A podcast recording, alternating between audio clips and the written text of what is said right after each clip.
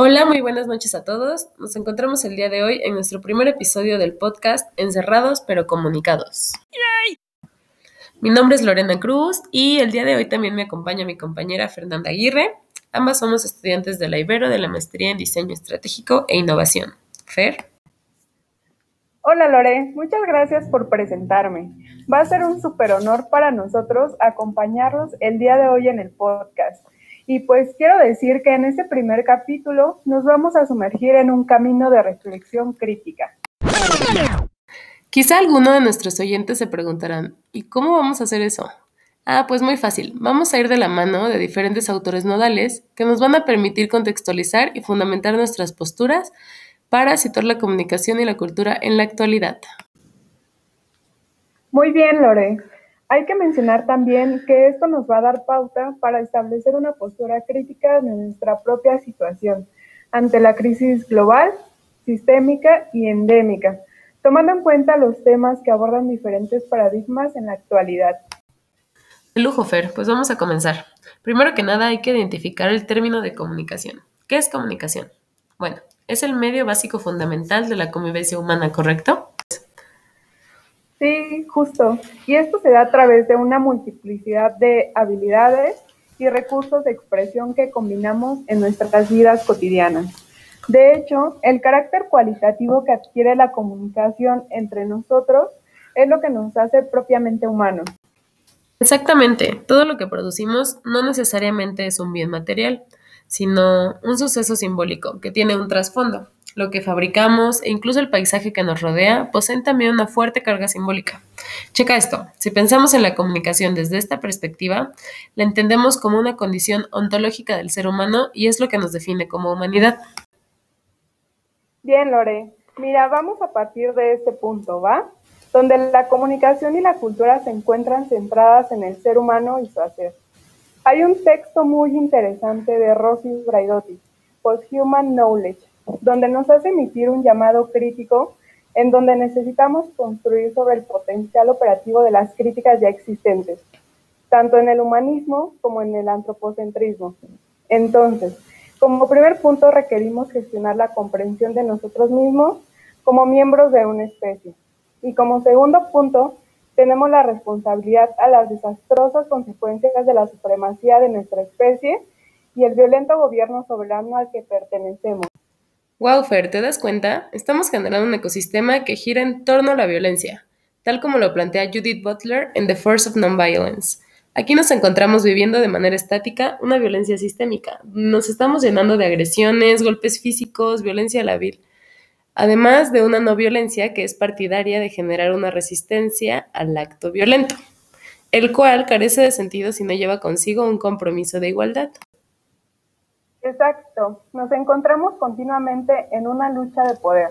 Existe una conexión entre el cuerpo y el poder, donde una vez que se acepta, reside simplemente en el hecho de que no solo pesa como una violencia que nos niega cosas, sino que traspasa los cuerpos, causa placer, engendra saber y produce discursos. Así que debemos concebirlo como una red productiva que recubre el cuerpo social, donde es indispensable retomar el amor como concepto político, como una práctica queer, verlo como un poder transformador para reconstruir la comunidad, tomando este concepto como una proliferación de diferencias, no como destrucción de estas. Sí, y es bien importante reconocer que no necesariamente nos encontramos viviendo en un ecosistema violento por otros actores. Nosotros mismos nos encontramos generando autoiluminación, trasladando el plano de la autoexigencia, Estamos viviendo una nueva era orientada a los logros basados en la autoexplotación voluntaria.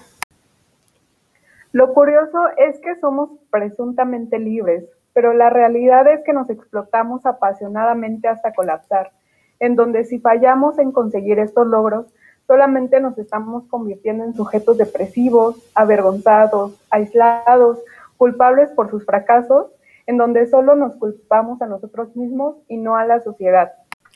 Totalmente de acuerdo, Fer. Y si lo extrapolamos a la era de los homodigitalis, en donde todos se manifiestan pero de forma anónima, constantemente estamos exponiendo y solicitando atención. El fracaso resulta ser una caída brutal en esta dimensión táctil, en donde nos encontramos en un enjambre digital, que a final de cuentas nos resulta bien complicado. y somos incapaces de desarrollar un nosotros, resumiéndolo en una sociedad del escándalo en donde se carece de firmeza y actitud, caracterizada por la rebeldía, la histeria, la obstinación, en donde no se permite generar una comunicación discreta ni objetiva. O sea, vivimos rodeados de shitstorm, viviendo el espectáculo.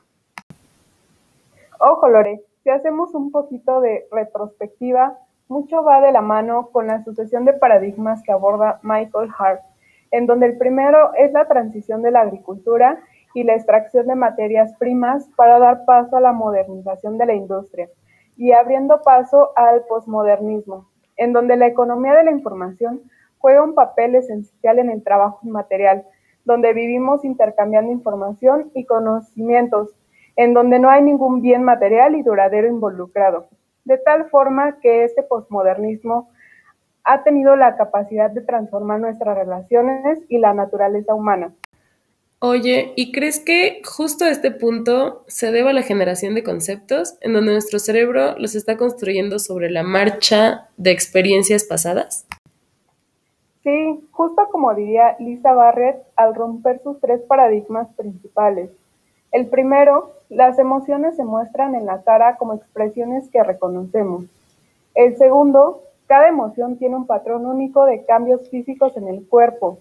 Y el tercero es que cada emoción tiene sus propias neuronas dedicadas en el cerebro, en donde el papel fundamental de nuestro cerebro es básicamente presupuestar todos los recursos internos para mantenernos vivos, que si lo analizamos de mejor forma, actualmente se han desencadenado una serie de enfermedades mentales, como depresión, ansiedad, entre otras, que fuertemente son impulsadas por una sociedad del cansancio, que justo platicábamos anteriormente, ahora con el fundamento científico del desequilibrio presupuestal corporal. Y ahora es cuando conocemos las consecuencias de generar conocimiento. Retomando la idea de Gregory Bateson, en la cual se nos menciona que en las universidades existen diferentes áreas de conocimiento como es la psicología o la sociología, entre otras en donde el mundo está hecho de elementos de conocimiento separables, lo que desencadena que los mayores problemas del mundo son el resultado de la diferencia entre el fundamento de la naturaleza y el pensamiento humano. Y derivado a ello es que vivimos en un espacio de relaciones en el que se ha dejado a un lado la cibernética como ciencia que nos ayuda a describir los procesos complejos, interacciones, organización, comunicación y cultura las cuales se establecen en un rizoma por las diferentes partes conectadas, gracias al principio de conexión y heterogeneidad. Tienes toda la razón, Fer. Y justo estas conexiones son el objetivo primordial de lo que queríamos presentar el día de hoy. Y tal como dijiste, vivimos dentro de un rizoma, donde existen diferentes conexiones entre sí que de alguna u otra manera afectan a la sociedad y a su cultura. Y ya por último, debemos retomar el seguir aprendiendo de nuestra sociedad y dar cada vez mejores aportaciones para seguir progresando y adaptándonos de mejor manera. Estamos en tiempos difíciles y hay que prepararnos para los cambios. Espero que esta plática te haya abierto los ojos y te haya cambiado la perspectiva del impacto de la comunicación y la cultura en la sociedad.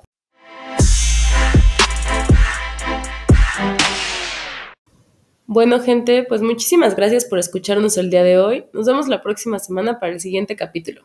No olviden dar follow en nuestras páginas en redes sociales y bueno, pues esto fue Encerrados pero Comunicados. Hasta la próxima.